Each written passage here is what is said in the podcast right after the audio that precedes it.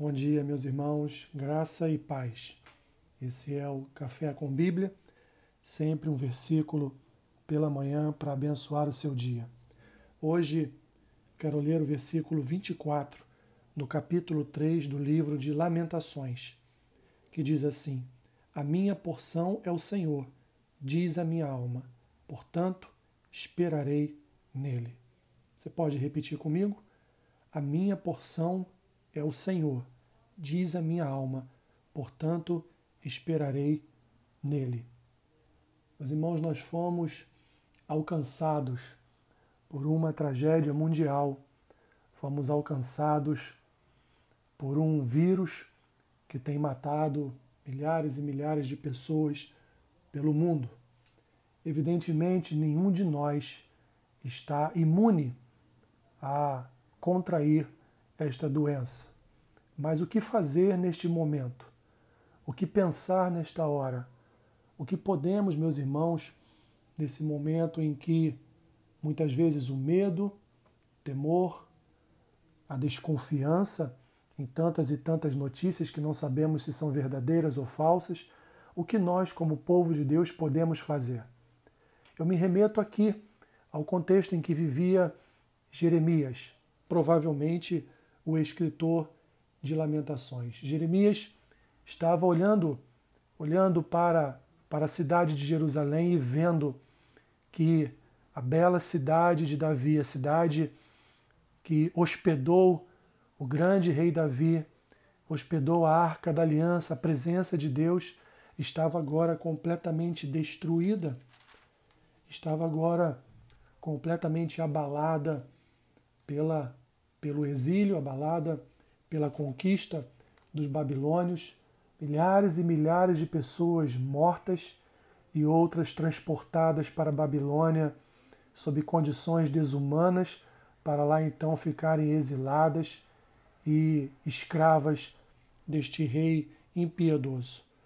Jeremias chega no determinado ponto a dizer na sua no seu escrito com lágrimas se consumiram os meus olhos, turbada está a minha alma, e o meu coração se derramou de angústia, por causa da calamidade da filha do meu povo, pois desfalecem os meninos e as crianças de peito pelas ruas da cidade.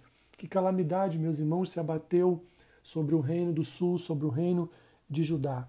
Que calamidade está se abatendo sobre nós nesse período da história da humanidade. O que fazer então, meus irmãos?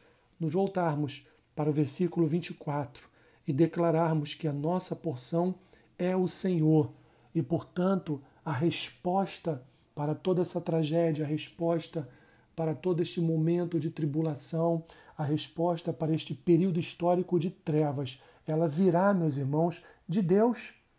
Sendo este um flagelo do Senhor, sendo este um juízo divino, é Ele que há de, em determinado momento, encerrar todo este proceder, todo este juízo e, pela sua única e exclusiva vontade, ele há de responder os anseios e desejos do nosso coração. Portanto, acalme o teu coração no Senhor.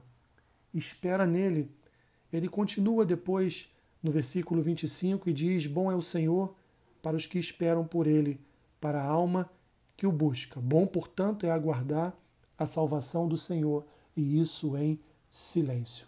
Não murmure, não reclame de estar em casa, não reclame de tudo que está acontecendo, apenas dobre seus joelhos e louve, exalte e glorifique o nome do Senhor neste momento. A sua igreja precisa clamar, e é o que nós faremos aqui agora. Quero orar por sua vida e por sua casa.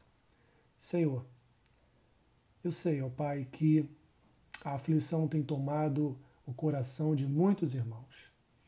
Mas em paz, Senhor, em paz eu transmito esta palavra de esperança, de fé, na certeza de que a melhor coisa que devemos fazer é, em primeiro lugar, obedecer, evidentemente, às autoridades, porque elas foram constituídas pelo Senhor, e no segundo momento, esperarmos em Ti a resposta para tudo isso que está acontecendo à nossa volta.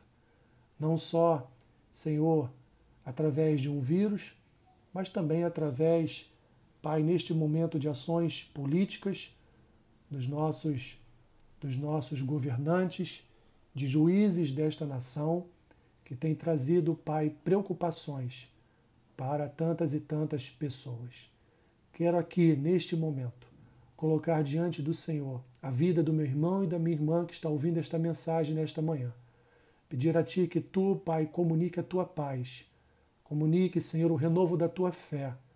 Comunique a esperança e amor a estes corações e que eles possam ser portadores, portadores da esperança, a esperança do reino eterno, a esperança da vitória final de Jesus Cristo, nosso Senhor e Salvador. É nele que esperamos, é nele que confiamos, é nele, Senhor, que depositamos a nossa vida. Portanto, ó Deus, cuide da tua igreja neste momento de crise. Cuide do teu povo neste momento em que o Senhor lançou uma praga sobre a humanidade. É o que eu te peço. E assim, Senhor, como ministro da tua palavra, eu oro em nome do Pai, em nome do Filho, em nome do Espírito Santo de Deus. Amém. Que o Senhor te abençoe, meu irmão, minha irmã, rica e abundantemente. Amém.